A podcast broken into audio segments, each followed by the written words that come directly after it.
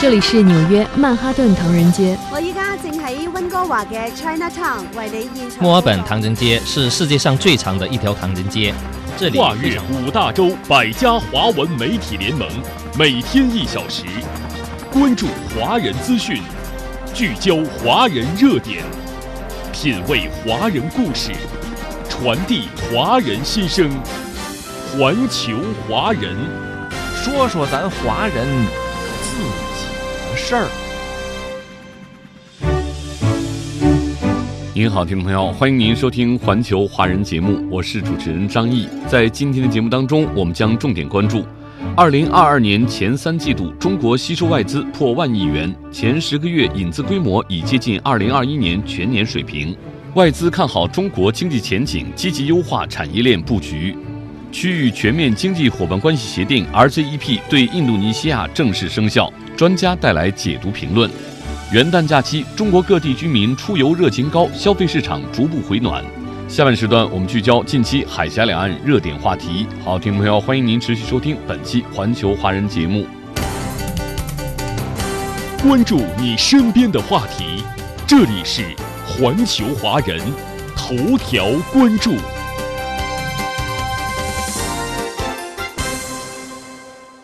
各位听友，根据中国商务部发布的最新数据，二零二二年前三季度，中国吸收外资破万亿元，前十个月引资规模已接近二零二一年全年水平。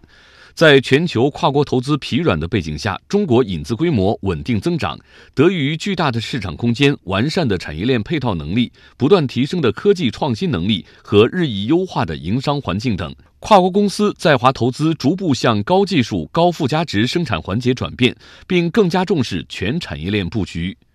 二零二二年，全球领先的消费品包装企业安姆科在中国市场有两个大动作。八月份，安姆科亚太研发中心正式落户江苏省江阴市，中心一期投资超一千万美元。十二月份，安姆科惠州基地升级为旗舰工厂，项目总投资十亿元。安姆科的投资思路是跨国公司在华布局新趋势的典型写照。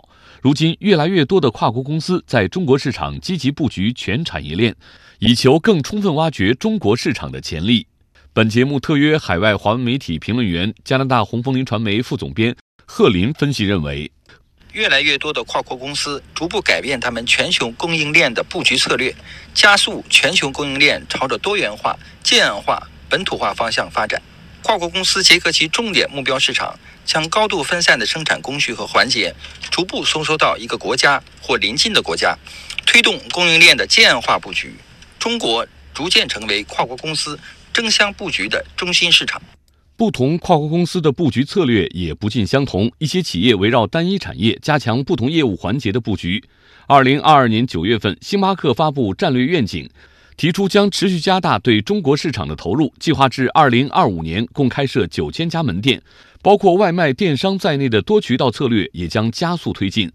还有一些企业通过推动在华业务多元化、丰富产业链布局，佳能是其中典型代表。目前，佳能在华业务涵盖影像、打印、医疗、产业设备等四大领域，向中国市场提供包括相机、打印机、复印机、医疗设备等尖端技术产品解决方案及服务。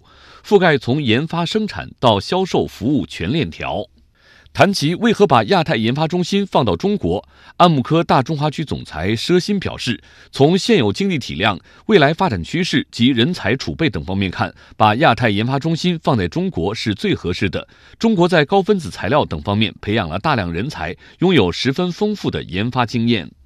二零二二年，阿斯利康继续大力度投资中国市场，仅在进博会期间就与青岛签约了七个项目，涵盖生产、研发、投资等环节。阿斯利康全球执行副总裁、国际业务及中国总裁王磊表示：“中国市场很大，供应链十分发达，创新能力不断提升。”俄罗斯欧亚国际商务发展促进会中方会长于红毅女士在接受本节目连线采访时分析说。中国市场的巨大潜力是吸引跨国公司的重要因素。如今，随着中国消费不断升级，消费者的需求越来越多样化、个性化，推动跨国公司在华布局更加全面、更具有针对性。环球华人。好，听众朋友，欢迎您继续收听《环球华人》节目。当地时间一月二号，区域全面经济伙伴关系协定 （RCEP） 对印度尼西亚正式生效。印尼政府还颁布了一项关于货物原产地和为本地出口的货物签发原产地文件规定的新条例。作为协议的配套措施，这项条例同步于当地时间一月二号生效。我们来听总台记者冯硕、王伟、邓军阳的报道。零时刚过，在位于山东青岛市北区的 RCEP 山东企业服务中心内，青岛海关官员通过国际贸易单一窗口，为青岛某水产股份有限公司出口到印度尼西亚的一批冷冻大马哈鱼段签发了 RCEP 原产地证书。这是 RCEP 对印度尼西亚生效后，山东签发的首份对印度尼西亚 RCEP 原产地证书。公司出口部经理周志富介绍，这批冷冻大马哈鱼一百零五点三万元，凭海关签发的 RCEP 原产地证书，货物在印度尼西亚通关时减免税款十多万元。我们现在出口印尼一年大概二十个柜，货值两千万左右。RCEP 生效以后，关税降为零，每年能享惠二百万人民币，估计能带动我们出口印尼增长量至少百分之十。在广西南宁，南宁海关数据显示，自 RCEP 生效以来，截止目前，南宁海关隶属雍州海关，共签发 RCEP 原产地证书六百五十三份，涉及货值三点五六亿元，主要为农产品、化工品、纺织品、家居用品等。下一步，海关将持续优化原产地签证便利服务，做好 RCEP 实施效果跟踪评估，指导企业充分利用协定规则，推动优势产品扩大出口和关键技术进口。雍州海关综合业务科刘豪：出口到印度尼西亚的产品申领 RCEP 证书，也实现了企业端的自助打印，有条件的企业可以逐步出户进行办理。大大的简化了流程，也提高了企业的获得感。自去年一月一号区域全面经济伙伴关系协定 RCEP 正式生效以来，区域经济增长红利初步释放。展望未来，商务部研究院区域经济研究中心主任张建平表示：“我们应该说，RCEP 未来呢，在亚太和在全球，它的经济分量都会继续的攀升，并且呢，成为在二零二三年。”全球经济增长比较暗淡的背景之下，RCEP 将会成为全球经济增长最重要的动力来源。根据中国文化和旅游部数据中心测算，二零二三年元旦假期期间，全国国内旅游出游五千二百七十一点三四万人次，同比增长百分之零点四四。按可比口径恢复到二零一九年元旦节假日同期的百分之四十二点八，实现国内旅游收入二百六十五点一七亿元，同比增长百分之四，恢复到二零一九年元旦节假日同期的百分之三十五点一。全国文化和旅游假日市场总体安全平稳有序。在这个元旦假期，中国各地居民出游热情走高，消费市场也逐渐回暖。我们来听记者焦浩的综合报道。元旦假期，城市周边游、进城游、休闲游仍然是主流。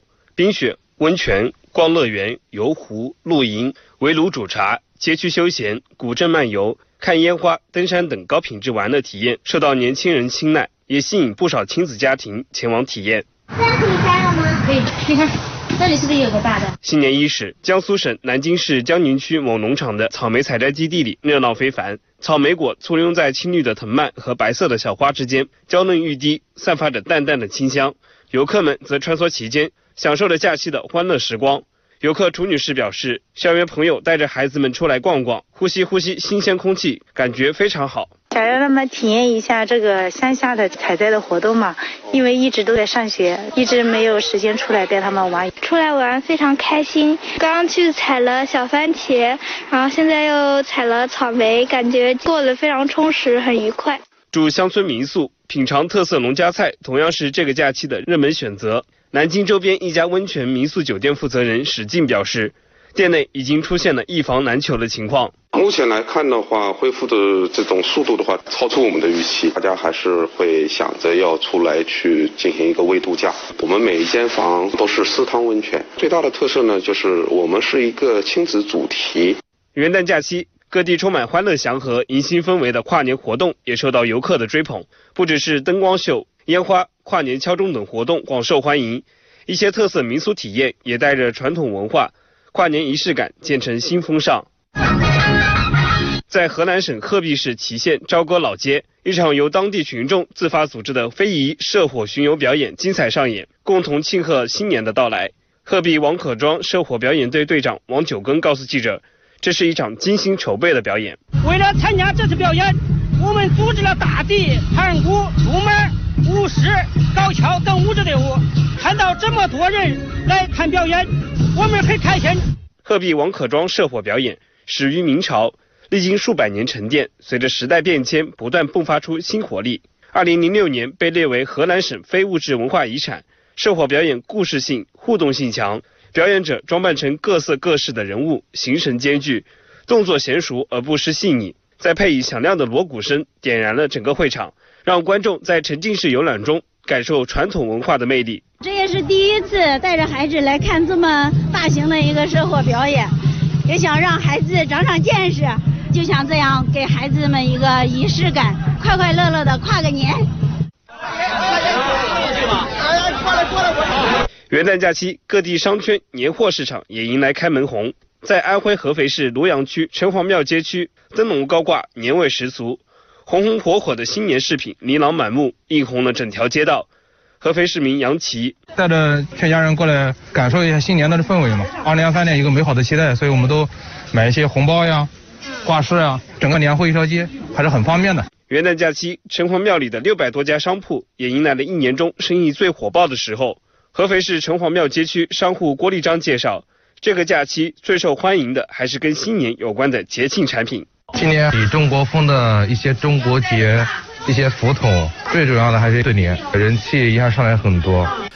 各位听友。刚刚过去的元旦假期，在中国国内各地听音乐会、看电影、逛书店、参观画展等活动啊，吸引了很多人参与。元旦档电影票房一路攀升，多部电影陆续定档春节上映，文化消费丰富多彩，持续升温。我们来听总台记者孙鲁进的报道。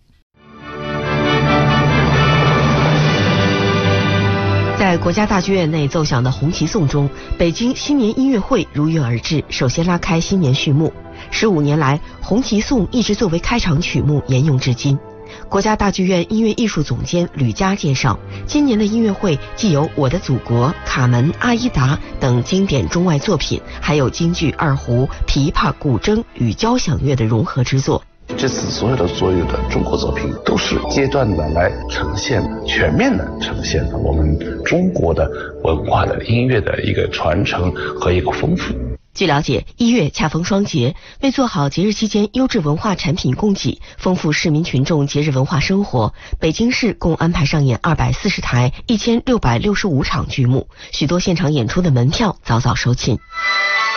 元旦假日期间，广州市各文化场所、文博馆等地共推出展览等四百余项活动。在广州永庆坊的粤剧艺术博物馆里，当地剧院推出一连三天、每日多场的经典好剧。市民游客表示，沉浸于岭南园林山水风光的同时，能欣赏到一批传统广东音乐、粤剧戏曲、广东歌舞等经典演出，假期过得很充实。节日的气氛也好很多，那这个假期也是，呃，天气非常好，带小朋友到处走一下，看一下我们传统的广府的一个文化。新年第一天，河北省邢台市的城市书房举行了一场读书分享会。给大家分享的这本书叫《假如真有时光机》。据了解，当地以实体书店等现有设施为依托，在城市商圈、景区景点、社区等人流密集区域打造了六十三家城市书房。阅读推广人陈梅告诉记者，今年元旦，各个城市书房都推出读书分享会和文化沙龙活动，丰富市民的假期文化生活。这两天客流量有明显的增多，每天大概有四五百人左右，好多呢都是家长带着小朋友一起来的。呃，最近也发现三十岁左右的这样的年轻读者也有增多，还有一些年轻人在我们书店跨了年，这也是这几年来的首次吧。今年元旦，各地电影院的上座率也呈上升趋势。在安徽黄山市区的一家商场内，顾客熙熙攘攘。位于商场三楼的电影院门口，新年首日上午就有观众前来排队等待取票观影。影城店长吕延飞介绍，影院的上座率有一个明显的提升，像我们影院上午排映了七场，呃，晚上的情况也不错。再加上接下来马上要来的春节档，我们影院也是推出了一些优惠活动。在河南商丘市区的一家电影院内，等待检票入场的市民也排起了长队。影院负责人陈旭表示，从售票情况看，电影行业回暖势头明显。这个影厅影厅全开，下午到晚上人比较多。一天的话，票房是十万，人次是两千四百人。据猫眼专业版数据显示，截至二号十三点，二零二三元旦档总票房已接近五亿。与此同时，《流浪地球二》《满江红》《无名》等四部影片宣布定档春节上映，另有近七十部影片预计将在二零二三年与观众见面。电影市场正迎来进一步复苏。没有最遥远的距离，不问梦开始的地方。只有你关心的。从二零一六年开始，春节成为你开心的。妈，我拿到了健康。你用心的。大家好，我是你们的导游小丽，在广袤的东非草原。路过你的全世界，环球华人。欢迎您继续收听《环球华人》节目。以下请听跨年经济观察，稳中有进，有亮点。请听特别报道：中国车忙出口，汽车全年出口规模有望突破三百万辆。在一家车企位于安徽的工厂里，一排排机械臂翻转腾挪，一辆辆智能搬运小车来回穿梭。市场上主打的新能源车型正在这里密集排产，生产节奏忙碌而有序。企业副总经理汪光玉说。在这里，每五十九秒就有一辆新能源汽车下线。后面我们的订单量呢，已经大于前八个月的量了。目前呢，整个工厂端也还是在满负荷的生产，产能呢应该说有翻番的增长，也是全力的满足销售旺季市场的需求。除了安徽、河南、江苏等多个地方的新能源汽车工厂也持续高负荷生产。二零二二年，国内新能源汽车市场爆发式增长。这些工厂在满足国内需求的同时，还接到了大量海外订单。上海海通国际汽车码头是全国最大的滚装汽车码头，在外高桥港区，两千六百多辆国产品牌汽车排起长队，整装待发。上海海通国际汽车码头单船指导员林峰说：“这些汽车将跟随滚装船发往世界各地。”我们这批出口车大部分为新能源汽车，大部分是我国自主研发的汽车。这批车主要发往欧洲、地中海、大洋洲板块，主要目的港是泽布吕赫、布里斯托尔、科佩尔、肯布拉及墨尔本。二零二二年海通外贸车出口一百三十万辆，跟往年相比，出口车占比增加近百分之六十，其中新能源车型占到总出口量的百分之四十左右。海关总署公布的数据显示，二零二二年一到十一月份，我国汽车出口二百九十八点四万辆，同比增长百分之五十四点九。其中，十一月单月我国汽车出口高达三十七万辆，同比增长百分之七十点五一。另外，有统计显示，中国汽车的出口均价已经从二零一八年的一点二九万美元提升到二零二二年的一点六四万美元。全国乘用车市场信息联席会秘书长崔东树分析，汽车出口量价齐增，说明中国汽车产业正快速崛起。随着中国汽车快速的崛起和中国产业链的强大，我们的核心竞争力就是我们产业链相对比较强大，大部分的产业都在我们自主手里头，国内的产业配套体系相对比较完善，形成了超大的一个市场规模，为汽车行业的发展奠定了规模基础跟产业链的一个韧性的基础，带来巨大优势。以往，我国汽车出口市场主要以中东、非洲、东南亚为主。而在二零二二年，我国对澳大利亚、南美洲国家的汽车出口大幅增长。此外，在日本、美国、欧洲等相对成熟的汽车市场，中国汽车也开始占据一席之地。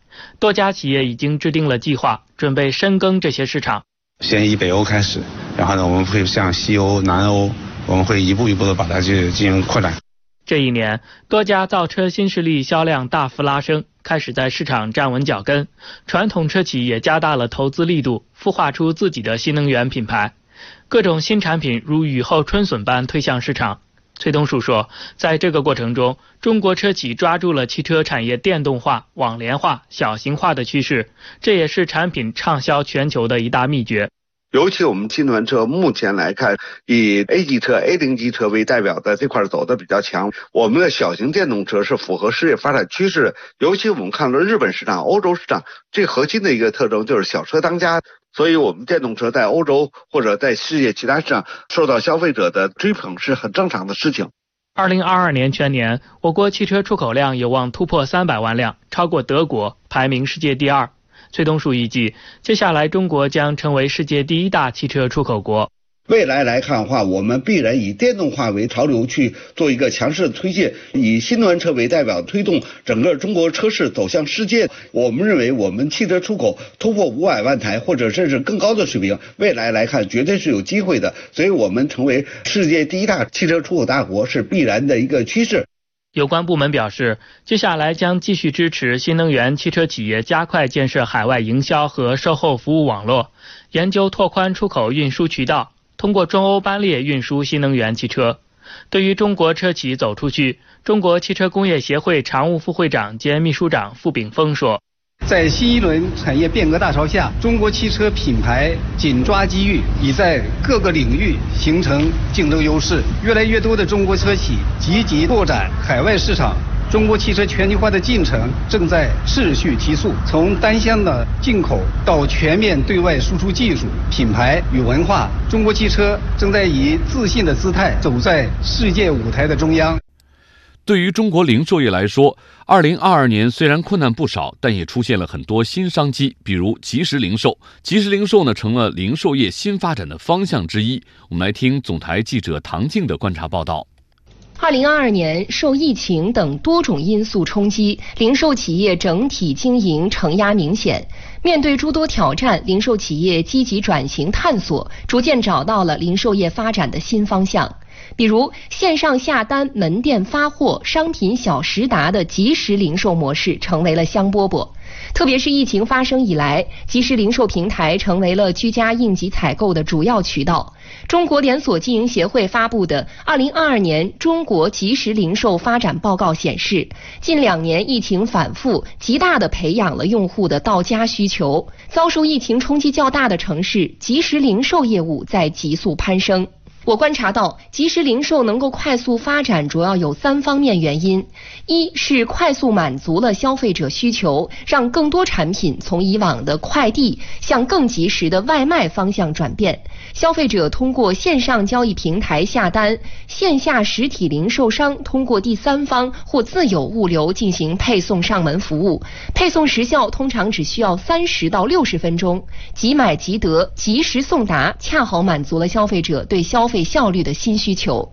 二是满足了消费者时时刻刻的需求。如果说电商做的是每天每月的生意，那么即时零售做的就是每分钟每小时的生意。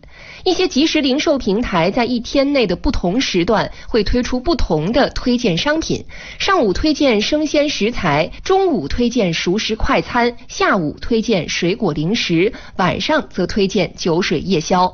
还有一些平台提供二十四小时营业服务。满足消费者全天的生活需求。三是满足了消费者多种多样的消费需求。即时零售让外卖送万物逐渐成为现实。以前只能下单食品、餐饮等，如今家电、数码、母婴、家居等产品都可以下单。随着本地实体零售日渐繁荣，即时履约系统不断完善，三十分钟万物到家的图景正在实现。越来越多的零售商正在布局即时零售。业内人士预计，未来几年即时零售行业的复合增长率将会在百分之五十左右。到二零二六年，即时零售相关市场规模将超过一万亿元。对于零售行业来说，即时零售是最值得期待的新商机之一。但要把商机变成盈利，变成核心竞争力，并不容易。零售企业还面临不少挑战。如何提高送货效率、洞察消费者需求、获取消费者信任，是值得思考的问题。好，听众朋友，您收听的是环球华人节目，稍后欢迎您继续关注我们的节目。没有最遥远的距离，不问梦开始的地方，只有你关心的。从二零一六年开始，春节成为你纽开约市心的学生的法定节妈，我拿到了健和康。你用心的。大家好，我是你们的导游小丽，在广袤的东非草原，路过你的全世界，环球华人。